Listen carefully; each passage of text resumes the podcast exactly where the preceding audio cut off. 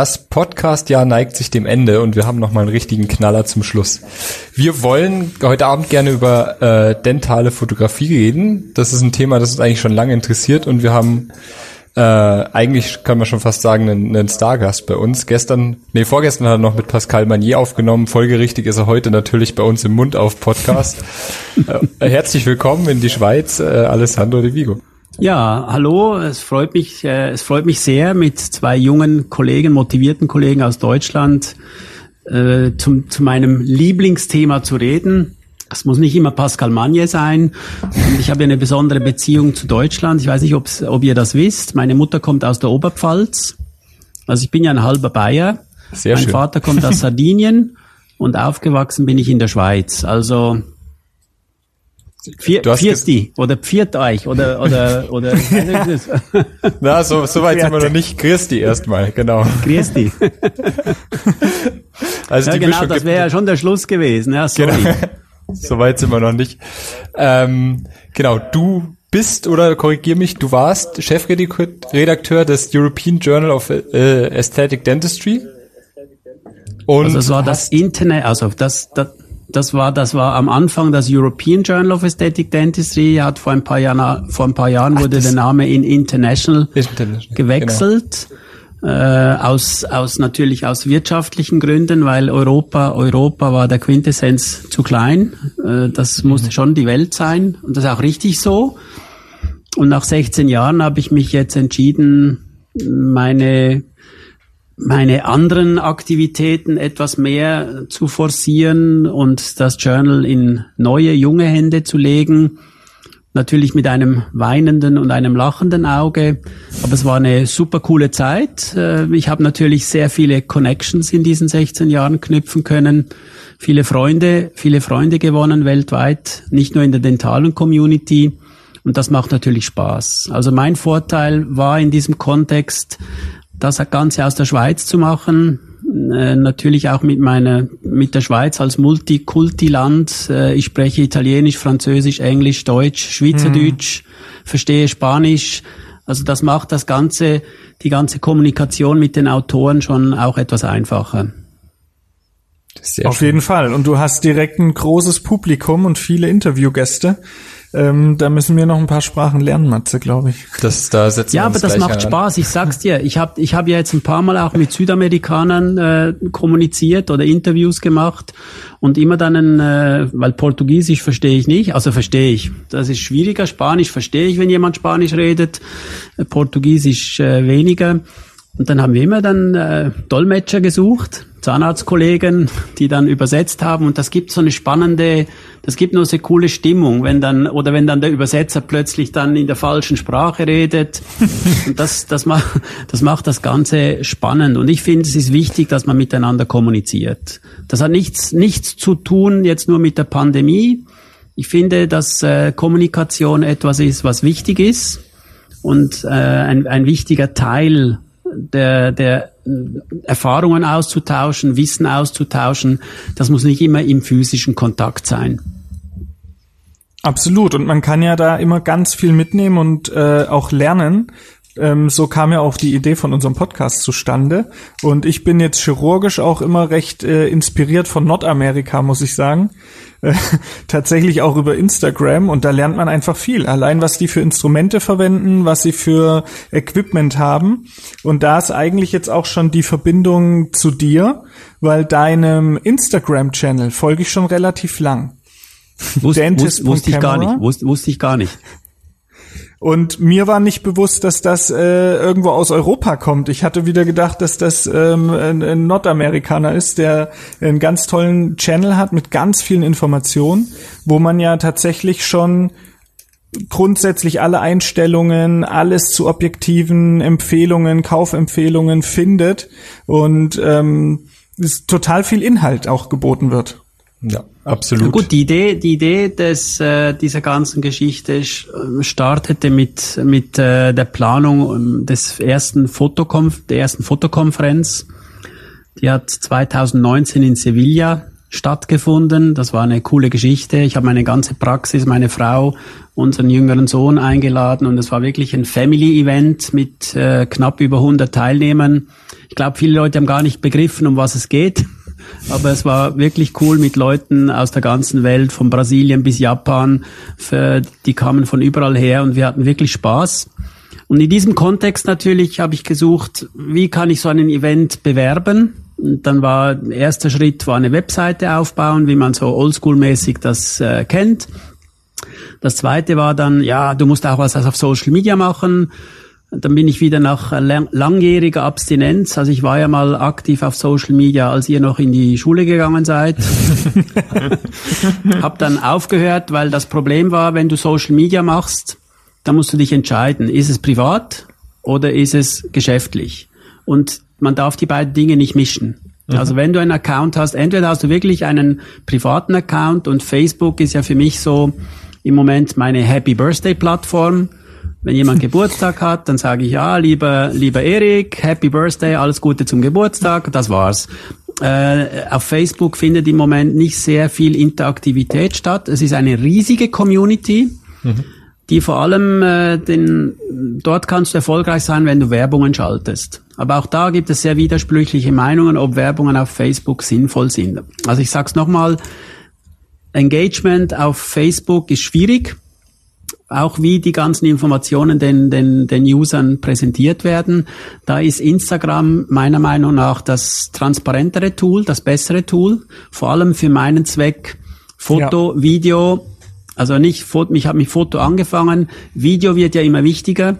Video-Contents, also darum mache ich da meine, ich habe meine Morning Routine, dass ich mhm. da meine Videos poste jeden Morgen aus der Praxis dass ich eben meine Step-by-Steps, also ich mache nicht mehr nur dentale Fotos, weil da gibt's genug andere, die das machen. Du musst, wenn du auf Social Media aktiv bist, dich auch ein bisschen differenzieren. Und ich habe äh, viele Coachings gehabt. Äh, das Resultat der Coachings war jetzt, wie ich meine Web, wie ich das äh, so aufgebaut habe, meinen Instagram-Account. Instagram-Account ist meine Video, Dann habe ich meine Webseite, das ist dann zum Thema dentale Fotografie.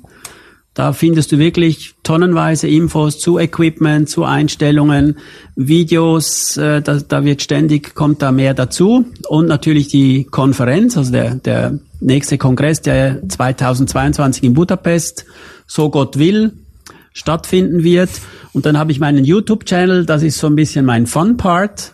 Den habe ich angefangen letztes Jahr ähm, die Idee war damals quasi mit Autoren des Journals über deren Artikel zu diskutieren. Und das hat sich aber jetzt weiterentwickelt. Ich habe mittlerweile dann äh, den CEO von Ivoclar, den äh, coole Fotografen. Mit Pascal Magni habe ich ein paar Mal schon Interviews gemacht zu verschiedenen Themen. Natürlich mit, mit der ganzen dentalen Community, die ich gut kenne. Und das ist immer wieder eine, eine spannende Geschichte, aber das ist mehr so Hobby. Und YouTube, YouTube ist wirklich extrem schwierig. Mhm. Also auf YouTube erfolgreich zu sein, ist nicht einfach. Also es braucht, äh, das braucht noch mehr Zeit. Also ich sag mal, äh, YouTube ist schon fast ein Fulltime-Job. Und neben einer Praxis, mhm. neben einer Praxis einen YouTube-Channel professionell zu betreiben, ist meiner Meinung nach praktisch unmöglich. Außer du hast ein Team im Hintergrund. Ich sehe das zum Beispiel auf Instagram, die, die, die famous Dentists wie Dr. Appa oder wie die alle heißen, die haben, ja, die haben. Der hat immer personal, einen Kameramann dabei. Der hat einen Kameramann dabei. Der folgt dem den ganzen Tag, mhm. nimmt den auf. Ich meine, ja. unter uns gesagt, ein Kameramann in Amerika kostet einen Bruchteil von dem, was ein Kameramann in der Schweiz oder in Deutschland kosten würde. Also du kannst, äh, und das ist natürlich dann Werbebudget, dass du sagst, ich möchte professionell auf meine Patienten wirken. Die Nische ist dann ganz klar before, mhm. after, before, after und dann immer, du siehst den, immer den Tagesablauf, morgens aufstehen, gesund essen, ins Fitness gehen, in der Praxis, immer allzeit bereit wie die Pfadfinder und immer gut drauf. Aber ich habe mit und ihm ja auch ein Interview witzig, gemacht. Ja. Ich habe mit Appa auch ein Interview gemacht, das war noch spannend. Ich habe gedacht, der, der, der der, der redet nicht mit mir, also im ersten Moment. Aber das war dann ganz schnell, hat das geklappt, dass er da eingewilligt hat, auch mit mir zu reden. Und es war noch spannend. Also wenn du, wenn du Zeit hast, äh, hör dir das mal an. Da gibt's noch ein paar gute Informationen zum Thema Marketing und äh, wie eine Praxis, die in Manhattan, Beverly Hills und Dubai funktioniert, mhm. läuft. Also das ist dann eine andere Geschichte. Ich habe ja, ihr hattet ja mal diesen Podcast mit dem jungen Kollegen, der da seine Praxis irgendwo in der Nähe von München aufgemacht mhm. hat. Also das ist dann eine andere Hausnummer. Nichts gegen die kleine Praxis. Äh, ganz persönlich gesagt, ich würde die kleine Praxis bevorzugen und nicht in die Schuhe von einem Dr. Appa schlüpfen mhm. müssen mit Manhattan, Beverly Hills und Dubai und immer hin und her chatten. Das ist schon ziemlich stressful. Also das ist nicht, ähm, ich sag mal immer, ich bevorzuge meine Praxis in der Nähe vom Flughafen. Ich habe meine Klientel. Es gibt auch Leute, die von, vom Ausland herkommen, aber meine Kundschaft, das ist quasi die Landbevölkerung dort. Mhm. Das sind viele Bauern, das sind äh, Handwerker, äh, KMUs, also Kleinbetriebe. Die kommen, die haben meine Arbeit gerne, die bezahlen ihre Rechnungen pünktlich und ich möchte nicht den Promi haben, der dann das Gefühl hat, was, du willst noch, dass ich etwas bezahle? Ich bin ja der mhm. Promi. Also du musst ja quasi froh sein, dass du überhaupt mein, deine Hände in meinen Mund legen kannst. Und für das muss ich doch nicht noch etwas bezahlen. Also da muss man immer aufpassen, was du, was du als Zahnarzt dann in deiner, in deiner Praxis oder in deiner Karriere machen willst. Mhm. Das heißt, du bist auch äh, allgemein zahnärztlich tätig hauptsächlich. Voll Power. Ich habe jetzt Super. seit 20, seit ich habe meine Praxis 1990 aufgemacht. Jetzt habe ich schon 31 Jahre meine Praxis. Mhm. Äh, ich war 28, also ich bin jetzt 59. Also ich, ich habe 1987 mein Staatsexamen gemacht und dann relativ frisch und äh, un, unbedarft meine Praxis eröffnet, weil ich das Gefühl hatte, ich bin gut, ich kann das. ähm, habe dann auch gleich voll auf Zerek gesetzt. Mhm. Ich war ja mhm. einer der ersten Zerek-Anwender. Ich war auch mhm. der zweite Zerek-Patient. 1986 hat mir Mark Hürzeler fünf Zerek-Inlays reinmontiert. Zweimal acht Stunden Kofferdamm. War eine coole Geschichte. Und die Inlays sind immer noch im Mund. Also aufgepasst. Sehr also gut. das funktioniert, äh, das mhm. funktioniert. Das hat mich auch gleich fasziniert und ich bin CAD-Cam Zahnarzt der ersten Stunde, immer noch mhm. fasziniert und die Fotografie oder digitale Technologien waren, waren von Anfang an mein, mein Hobby, mein Steckenpferd. Mhm.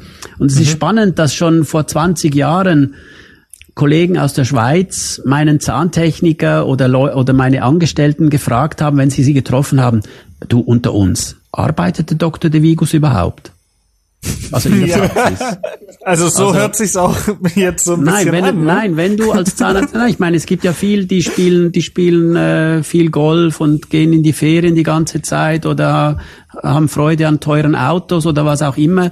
Meine Leidenschaft waren halt diese Dinge, Vorträge mhm. halten, meine, meine, meine Leidenschaft zwischen Beruf und, und, und diesen Dingen zu teilen und halt dann auch ein bisschen nach außen zu gehen. Und sobald du anfängst, nach außen zu gehen, äh, scheint das für viele Leute so nach dem Motto, das kann ja gar nicht sein. Also normal, mhm. du musst ja acht Stunden, neun Stunden arbeiten am Tag. Wie machst du das? Und dann habe ich dann immer gesagt, schau mal, der Tag hat 24 Stunden. Und wenn das nicht reicht, dann nimm noch die Nacht dazu. Sehr gut. Das ist schon fast, äh, da merkt man deine bayerische Seite. Das ist ein Sprichwort, das mein Vater immer bringt. Ne? Ja klar, also nein, das ist so. Meine Mutter aus der Oberpfalz ist auf einem Bauernhof aufgewachsen mit einer, Gastwir mit einer Gastwirtschaft und einer Pension. Da wurde gearbeitet. Oder mein Vater auch in den Bergen von Sardinien. Da wurde gearbeitet. Mhm. Ich bin, ich bin ein, ich bin ein Arbeiterkind. Mhm. Und das war, das war von Anfang an klar das, da wird nicht rumgehockt, da wird gearbeitet. Und wenn du nichts machst, dann, dann, dann, dann kommt nichts. Mhm. Also von nichts kommt nichts. Und du hast dir aber deine, so. deine Routine, weil du bist auf Instagram ja unglaublich präsent, finde ich auch.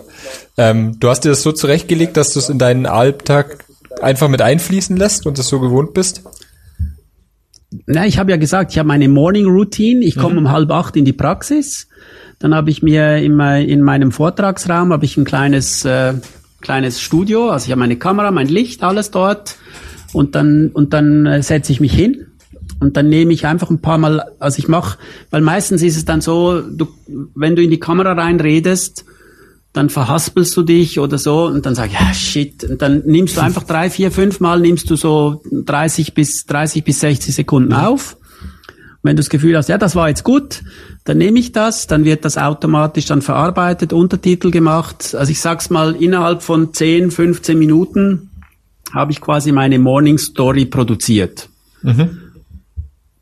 Okay. Dann ist 10 vor 8, da kann ich noch einen Kaffee trinken und um 8 gehe ich, äh, fange ich dann an zu arbeiten. Äh, wenn dann die Zerek-Maschine schleift, kannst du dann zwischendurch mal deine E-Mails checken oder sonst Büroarbeiten machen. Ich versuche schon nicht jetzt den ganzen Tag, ich, ich hänge nicht den ganzen Tag am Handy und checke jetzt, äh, hat da jemand was geliked oder so, sondern ich habe da meine, Entschuldigung, ich habe da meine fixen Zeiten, also eben am Morgen, dann vielleicht über Mittag, äh, wobei ich arbeite von acht bis fünf ohne Pause. Aber zwischendurch gibt's immer eine kleine Pause. Vor allem, wenn du ein Zerek-Zahnarzt bist, wenn die Maschine schleift und so weiter, habe ich über den Tag gesehen auch eine Stunde oder anderthalb Stunden Pause. Und die Zeit wird halt effizient genutzt für die ganze Administration und auch für meine Social Media Aktivität. Das heißt, am Abend mache ich nichts. Mhm. Also ich sitze nicht, äh, also wenn ich nach Hause komme, dann gibt's Nachtessen mit meiner Frau, ich gehe mit dem Hund raus und dann ist eigentlich kein Social Media Abend. Mhm. Mhm. Dann schauen wir Fernsehen und gehen früh ins Bett, weil ich stehe um 5 Uhr wieder auf muss mit dem Hund raus und dann am Morgen mache ich dann so vielleicht zehn Minuten äh, Social Media. Mhm. Und dann gibt's Frühstück und dann fahre ich in die Praxis, dann mache ich meine Morning Routine. Und wichtig ist gerade bei all diesen Dingen, das musst du in deinen Tagesablauf integrieren. Mhm. Und wenn du das kannst, dann ist es gut. Und wenn du es nicht kannst, dann kommst du in Stress rein. Und was mhm. ich jetzt auch in letzter Zeit extrem oft bemerkt habe, ist, dass äh, das Thema Burnout Du mhm. siehst Burnout äh, bei vielen, die meiner Meinung nach erfolgreiche Instagrammer oder TikToker oder was auch immer sind, dass die oft nach einer gewissen Zeit wirklich ausbrennen. Aber und ich sage immer, hey, hallo, ich meine, ich habe meine Praxis 31 Jahre, ich habe nicht das Gefühl, dass ich irgendwo mal ausgebrannt war in meiner Arbeit. Ich habe immer Spaß gehabt. Klar, manchmal bist du müde am Abend, aber das Gefühl von Burnout, das hatte ich jetzt wirklich noch nie. Ich habe immer gesagt, das ist, in der Schweiz gibt es so ein böses, so ein böses Ding. Burnout, das kommt von den Lehrern. Aber das ist so, das ist vielleicht auch ein, vielleicht auch ein Gerücht. Aber ich muss ehrlich sagen, wenn ich heute Lehrer wäre, dann hätte ich vielleicht auch einen Burnout. Also Lehrer, mhm, Lehrer zu sein anderes, ist, ja. Lehrer zu sein ist wirklich meine ja. größte Hochachtung an alle Lehrer da draußen. Die machen einen super tollen Job Mhm. Und es wundert mich nicht, dass der eine oder andere dann, weil er früher, wir haben noch die Ohrfeige bekommen vom Lehrer. Ja. Äh, und, und heute die Eltern muss der Lehrer wirklich, dahinter. Ja, ja. Und heute ist Lehrer sein wirklich Stress. Also es ist wirklich mhm. Stress. Und dann verstehe ich auch, dass es zu einem Burnout kommen kann, dass man überfordert ist. Aber auf Social Media verstehe ich das nicht. Also muss ich ganz ehrlich sagen, da musst du entweder die, die Burnouts bekommen, sind die, die sich entschieden haben, aus dem ein Geschäft machen zu wollen. Mhm. Meine Antwort ist immer, ich sage, ja, aber jetzt erklärst du mir da, wie man Geld machen kann, aber what about if I'm only here for fun?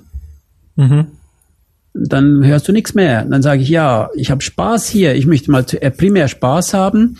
Natürlich, ich habe mir jetzt mein das E-Book geschrieben, das ich verkaufen möchte. Ich versuche gewisse Dinge zu promoten, aber im Vordergrund, im Vordergrund sollte schon der Spaß stehen.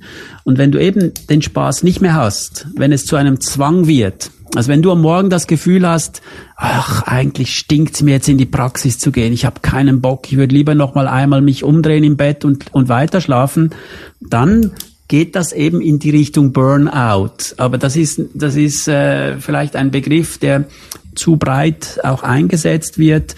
Es ist mehr einfach ein keine Energien mehr zu haben, ein Verbrauchtsein. Da musst du dich einfach auch mal hinterfragen und sagen, bin ich im richtigen Beruf? Mhm. Ja, das also ja, ich glaube, es ist äh, also einfach jetzt, das hat ja gar nichts mit dentaler Fotografie zu tun, aber wir, wir switchen einfach das Thema, ich, es ist super äh, spannend ähm, ich habe den Eindruck, ähm, gerade wenn man jetzt frisch in den Beruf startet und so ein bisschen ambitioniert ist, auch gewisse Vorstellungen von sich hat und was man können möchte, dann ist ja auch der Alltag recht voll mit Fortbildungen am Anfang. Und der Alltag stresst einen noch. Also man hat viele Herausforderungen, es kommen immer wieder Fälle, die einen ja tatsächlich auch wirklich voll im Besitz nehmen und dann ist man doch mit dem Ergebnis nicht zufrieden. Und das habe ich schon gemerkt, dass ich jetzt gerade allgemeinzahnärztlich die ersten zwei Jahre Assistenzzeit schon viel Druck einfach beruflich schon hatte. Und da war auch keine Kapazität mehr, um noch nebenher einen Podcast oder ähnliches zu machen. Aber darf ich und dir einen Tipp geben? Darf ich dir einen, ja? darf ich, oder darf ich euch einen Tipp geben? Immer. Die Frage, die Frage kommt immer wieder, auch als ich habe ein Interview gehabt mit Irena Seiler und Vincent Fehmer, und dann fragen, und ich meine, die sind ja Workaholics und reisen herum und machen und tun. Und die haben mich auch gefragt, ja, aber du Alessandro, wie machst du denn das überhaupt alles? Also wie geht denn das? Sag ich, schau mal, es gibt eine ganz einfache Geschichte und das ist schon eine ältere Sache. Es gibt äh, ein Prinzip, das heißt Getting Things Done. Hm. Gibt's auch ein Buch, ne? Ja, gibt's ein Buch, ja. Es gibt mehrere Bücher zu dem Thema. Im Prinzip geht's darum, alles, was du innerhalb von zwei Minuten erledigen kannst, erledige sofort bitte machen. sofort. Mhm. Und das ist wirklich, das tönt banal, aber das ist für mich der Schlüssel zu meinem Zeitmanagement. Mhm. Und sonst, wenn ich sehe, es kommen drei Sachen auf einmal, auch in der Praxis, dann kommt zum Beispiel die, die DH und sagt, ey Chef, da bei dem Patienten, da wackelt ein Zahn, den könnten Sie doch jetzt einfach schnell rausziehen. Dann sage ich, nein, nein, nein, ich habe keine Zeit. Oder doch, ich schaue mal schnell in meine, oder wie, ich, setze mich auf und schaue, wie, wie läuft's mit meinem Patienten, wie sieht mein Tag aus und sage, okay, in 15 Minuten habe ich Zeit. Aber da muss man, man muss dann klar kommunizieren und klare Entscheidungen treffen, wann kann ich was tun und alles, was man sofort erledigen kann, soll man sofort erledigen. Mhm. Also ich ganz ehrlich, ich bin noch nie fünf Minuten länger in der Praxis geblieben, um irgendetwas auszufüllen. In 30 Jahren nicht. Also ich können heute so ein gutes System. Wir können oder? echt noch was lernen heute. Nein, also nein, auch da, also in einem Behandlungsablauf. Du musst dir überlegen, du machst, ich habe zum Beispiel äh, ganz banale Dinge. Du, du, der Patient kommt, du setzt den Patienten, du weißt, ich muss jetzt eine Füllung machen an einem Zahn, dann fragst du den Patienten, schauen Sie, ich würde gerne eine Anästhesie machen, wenn Sie einverstanden sind. 99 Prozent möchten das auch du machst die Anästhesie, dann wird demonstrativ, um auch ein bisschen die Zeit äh, zu überbrücken, mache ich dann die letzten Vorbereitungen. Also alles ist schon bereit. Das wie, wie, wie beim Kochen, mise en place, wie das so schön heißt. Alles muss da sein. Ich möchte nicht während der Behandlung irgendeine Helferin fragen, äh, du, äh, das fehlt noch, sondern es muss alles da sein, was ich brauche. Mhm. Und dann kannst du schon, äh, ich meine, wie jeder Praxis hast du die Administrationssoftware, dann wird schon alles eingegeben und, und dann fängst du an zu arbeiten. Das heißt, im Prinzip ist die Administration schon fast ganz erledigt. Mhm. Äh, der Ar die Arbeit anfängst. ist schon fast mhm. erledigt. Und am Schluss, wenn der Patient geht, brauche ich noch, ich, ich sag mal 30 Sekunden, eine Minute max, um die Leistungen einzugeben. Und mach das Ding immer sofort ich kenne ganz viele, die sagen, ja, ja, äh, ich gehe jetzt gleich zum nächsten Patienten und dann mache ich das nachher. Und alles, was du nachher machst, braucht mehr Zeit.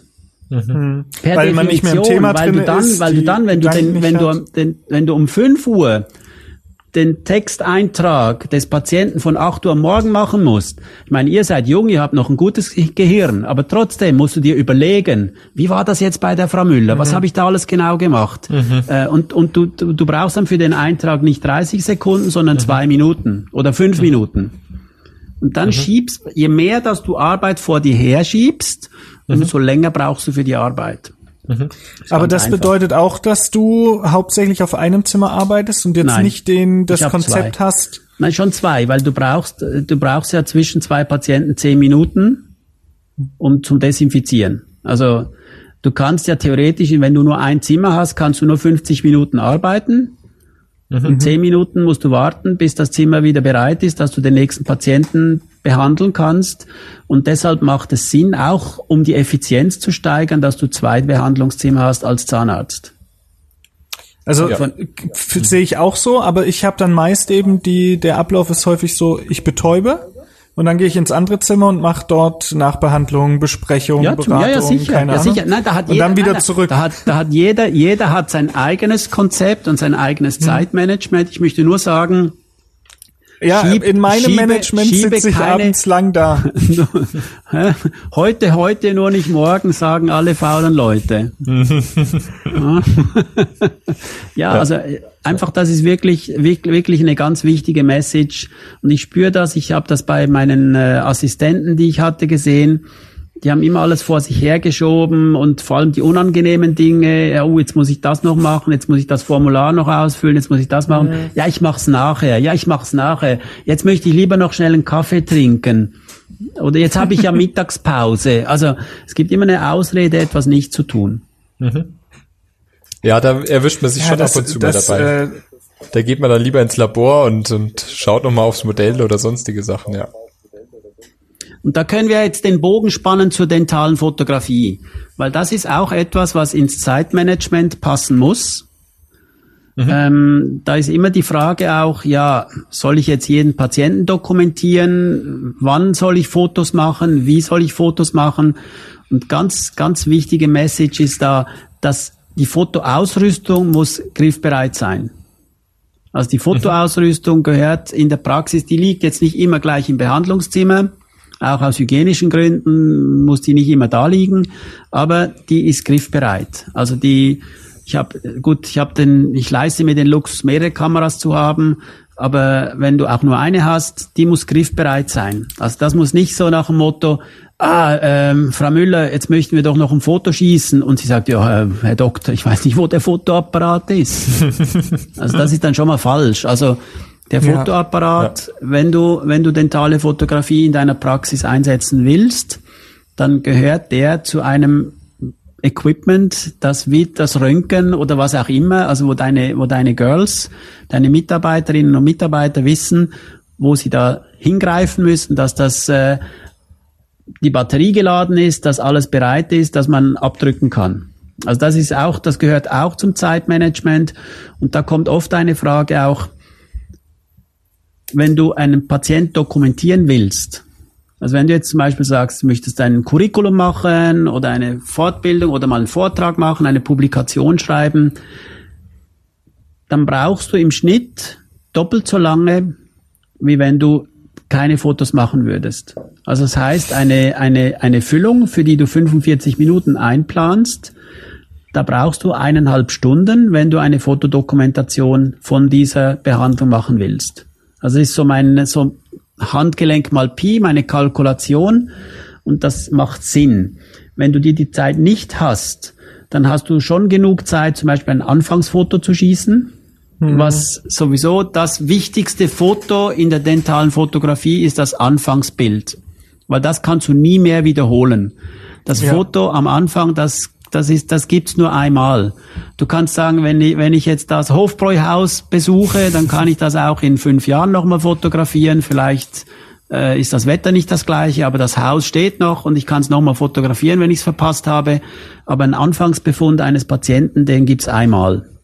Also das heißt, die Zeit, die sollte man sich nehmen, wenn jetzt zum Beispiel ein neuer Patient kommt und du das Gefühl hast, ja, der fragt auch, ja, irgendetwas stimmt nicht oder du siehst, der hat äh, viele Füllungen äh, oder etwas einfach nicht, ich sage nicht der 15-jährige Patient kariesfrei, frisch, frisch nach kieferorthopädischer Behandlung, den musst du nicht unbedingt fotografieren. Aber aber grundsätzlich werden bei uns in der Praxis, und ich sage das auch allen, die fotografieren, mach so viele Anfangsfotos wie möglich. Ich habe tausende von Anfangsfotos, von denen ich aber keine Schlussfotos habe. Das Schlussfoto kannst du immer machen, aber das Anfangsfoto nicht. Also das ist wichtig, das ist Punkt eins in dem Zeitmanagement drin. Wenn du die dentale Fotografie in deiner Praxis einbauen willst, dann muss das Equipment bereit liegen und du musst auch sagen, schau mal, ich nehme jetzt diese 30 Sekunden, diese Minute oder zwei Minuten, um das Anfangsfoto zu schießen. Sei nicht zu faul, sei nicht zu faul, dieses Anfangsfoto zu machen. Du machst ja auch das Röntgenbild. Es gibt mhm. zwei Dinge, um unsere Patienten zu visualisieren in der Praxis. Das Röntgenbild, mit dem schauen wir durch die Patienten und mit dem Foto schauen wir auf die Patienten. Und ihr wisst ja auch, Was? jetzt da der ganze Hype mit Smile Design und allem schick, schnicki, schnacki und so weiter. Bin äh, als, als äh, passionierter Chairside-Zahnarzt, muss ich ehrlich sagen, bringt mir das Ganze nicht wahnsinnig viel ähm, weil ich habe ja den Patienten vor mir. Also wenn ich dann sage, ich baue jetzt die Kante auf, dann muss ich ja nicht ein Foto schießen und das noch virtuell zuerst aufbauen. Dann mach's doch gleich richtig. Ja. Also, wo ich glaube, dass das extrem viel bringt oder mir auch was gebracht hatte, ich war zum Glück in der Praxis, wo wir recht viel so Wax-Up und Planungen gemacht haben mit immer Fotostatus, immer die gleichen fünf Bilder initial, ähm, auch extraorale Fotos und dann das auch besprochen haben. Wo das ganz viel bringt und dann auch Smile Design Thema ist, ist für junge Zahnärzte, um überhaupt zu erkennen, was ästhetisch stört. Und das ist mir lange sehr schwer gefallen und ich kann es bisher immer noch nicht perfekt behandeln. Aber am Anfang merkt man immer nur, irgendwas sieht komisch aus und man kann es nicht richtig in Worte fassen. Und durch Smile Design und wenn man es dann selbst auch mal so ein bisschen analysiert, Länge, Breite, Höhe, wie viel Zahnfleisch sieht man, wie ist der Verlauf der Lachlinie oder der Frontzahnstufen dazu, dann kriegt man recht schnell im Kopf so ein paar Parameter, um es dann auch immer wieder anwenden zu können, um quasi am Patient dann auch wirklich zu erkennen, was einen stört. Weil häufig sieht man es und man, äh, oder ich habe von Anfang an immer ein Gefühl gehabt, dass es mir nicht gefällt konnte aber das erste Jahr, anderthalbe Jahr nicht so 100% sagen, woran es liegt. ja, aber, grundsä aber, aber, grundsätzlich musst du immer sagen, der, du musst den Patienten fragen. Wenn den Patienten nichts stört. Also du kannst einen Patienten darauf hinweisen, schauen Sie, äh, Sie haben da auch viel Zahnstein, weil sie eine verschachtelte äh, Unterkieferfront haben und auch im Oberkiefer die Zähne nicht gerade jetzt wie Soldaten dastehen. Und dann sagt der Patient entweder, ja gut, Herr Doktor, dass Sie mich darauf ansprechen, das stört mich schon lange. Oder der Patient sagt, ist mir wurscht. Meine, alle kennen mich so, ich möchte gar mhm. nichts, ich möchte gar nichts an dieser Situation ändern. Also mhm. Man muss schon aufpassen oder vorsichtig sein, den Patienten nicht irgendwo hindrängen zu wollen. Also am Schluss, am Schluss, egal was du machst, äh, muss der Patient sagen, ja, ich will. Wenn ich, wenn ich eine gewisse Unsicherheit spüre, dann sage ich dem Patienten auch, schlafen Sie drüber. Jetzt haben Sie vielleicht gesagt, ja, okay, wir machen jetzt die sechs Veneers oder wir machen das oder was auch immer. Ähm, wenn, wenn, wenn ich spüre, dass der Patient nicht sicher ist, dann soll er nochmal drüber schlafen, das mit der Familie besprechen und sich dann entscheiden. Es geht ja auch um die langfristige Wobei ich jetzt auch gar nicht jetzt von kosmetischer Zahnmedizin von mir aus jetzt gegangen bin, nein, nein, sondern wenn das, eh was gemacht richtig, wird. Nein, nein, ich habe das schon ja, richtig verstanden, aber ich sag's nochmal. Der ja. wichtigste Parameter in der ganzen Geschichte von Smile Design und Schnicki Schnacki ist am Schluss, der will Patient. das der Patient. Mhm. Ja. Ich sage mhm. immer, ich habe das verglichen so nach dem Motto, du, du musst auf die Toilette du bist jetzt in einer Einkaufsstraße und äh, der nächste Laden, der jetzt gerade halt da ist und du, du sagst, ich muss jetzt unbedingt, ist irgendwie ein äh, Bulgari oder ein Gucci oder einfach ein teurer Laden. Du gehst da rein und der sagt, ja, Herr, wie heißt du zum Nachnamen? Ich? Ja. Buschbeck? Busch, Buschbeck. Mhm. Sagt, oder dann kommst du rein und dann sagt er, guten Tag, äh, ja, ähm, wir, wir würden Ihnen gerne da uns, unsere, unsere, unsere Kollektion zeigen und dann, setzt, dann setzen Sie sich doch schnell hin und dann setzt du dich hin und der zeigt dir da den teuren Schmuck und so weiter und nach 20 Minuten sagst du, Sie, sorry, aber ich muss wirklich auf Toilette. Also der, das war jetzt alles völlig am Thema vorbei, also am Thema vorbei, man muss auch als Zahnarzt aufpassen, dass man mhm. nicht mit dem Patienten eine halbe Stunde, eine Stunde lang über Dinge redet, die ihn überhaupt nicht interessieren. Ja, ja, ja, ja. Also das ist ja dann oft auch in diesen, in diesen Workshops von Smile Designs und so weiter, ähm, so nach dem Motto, ja, du musst halt zehn Smile Designs machen, dass du eines verkaufst. Mhm. Und dann stelle ich mir dann immer die Frage, ja, okay, also das ist ja nicht etwas, was fünf Minuten geht, sondern es geht auch, wenn mit, mit aller neuen Technologie geht das länger, du musst dir Zeit nehmen, du musst auch mit dem Patienten reden. Es ist ja nicht nur der Prozess des Fotografierens, des Scannens und so weiter. Das dauert in der Realität viel länger, als man uns immer weiß macht. Mhm. Und da musst du die Kalkulation machen. Also wenn ich dann wenn ich dann zehnmal quasi eine, so ein Ding machen muss, das mich vielleicht zwei, drei Stunden kostet. Und am Schluss sagt der zehnte Patient, machen wir. Und es sind aber nicht 20 Venier, sondern es ist eine, ein Kantenaufbau. Ah, da stehst Dann du da. Dann waren die anderen neuen Hobby. Da Hat sich das da. gelohnt? Nein, weil du musst, nein, du musst wissen, also ich sag's mal jetzt aus, aus der Schweiz gesprochen, ich, ich habe nicht, äh, ich habe da nicht ständig Full Mouth Rehabilitations. Mhm. Mhm. Der Großteil meiner Patienten kommt mit kleinen Dingen. Ich betreue die, die schon lange, die, da bricht mal ein Zahn ab oder es gibt eine Karies oder äh, whatever, kleine Probleme, aber dass ich da jeden Tag jetzt da 20 Zähne präpariere und weiß ich was mache. Es glaub, ist doch auch, ist, äh, ja. es ist doch auch ja? schön, dass man mal so kleine Sachen auch äh, gewinnt sozusagen bei den Patienten. Das muss ja nicht immer gleich die die große ich sag dir ganz klar, sein. heute heute in der Zahnmedizin musst du froh sein, wenn du nicht eine Praxis hast, die nur auf große Fälle äh, sich konzentriert oder spezialisiert. Die kommen dann wirklich in Stress, wenn dann ein paar Patienten absagen mhm. dann geht's richtig in die Kohle. Mhm. Also wenn bei mir halt dann zwei, drei nicht kommen, die eine Füllung oder ein Zerek nicht machen lassen, dann äh, kompensiert sich das. Aber wenn du sagst, ich habe ich hab im Jahr 20 oder 50 Patienten und, und jeder gibt äh, 20.000 Euro aus, damit du auf deinen Umsatz kommst. Wenn dann fünf nicht kommen, dann ja, dann tut's dir schon weh. Mhm. Also das ist klar. Ich meine, wir kennen alle diese großen Praxen, die, die, aber, aber die arbeiten natürlich immer mit einem gewissen, gewissen Druck und gewissen mhm. Risiko und müssen dann am Schluss auch ein bisschen mehr pushy sein als der kleine Zahnarzt, der sagt, mhm. ja, Frau Müller, dann machen wir es halt nicht. Also wenn ich, äh, oder der Patient sagt, ja, Herr Doktor, jetzt haben Sie mir da ein Provisorium gemacht, das hält so schön, können wir das nicht noch lassen? Da sagst du, ja komm, wir lassen das. Und dann sagen die doch oft noch, ja, aber jetzt haben sie doch da sich die Zeit reserviert. Äh, sag ich, spielt keine Rolle, ich trinke einen Kaffee und ich habe immer was zu tun. Das ist jetzt egal. Also mhm. das ist schon auch wichtig in der Kommunikation mit dem Patienten. Und es ist, man muss sich natürlich da mal irgendwann als junger Zahnarzt auch entscheiden, was, was soll, was ist meine Strategie, was will ich in meiner Praxis, was ist mein Ziel. Ähm, jeder möchte natürlich irgendwie der High-End Top Aesthetic Dentist werden, der nur Veneers und, äh, und, und Implantate macht. Ähm, ja, ich weiß nicht, ob das wirklich ein, ein, ein erstrebenswertes Ziel ist in, in deiner Karriere, das kann auch langweilig werden. Super, wir konnten jetzt schon unglaublich viel mitnehmen aus dem Gespräch und freuen uns gleich, dass wir auf unser eigentliches Thema, auf die dentale Fotografie zurückkommen können. Deshalb machen wir hier einen kleinen Cut und hören uns gleich wieder in Teil 2. Bleibt dran.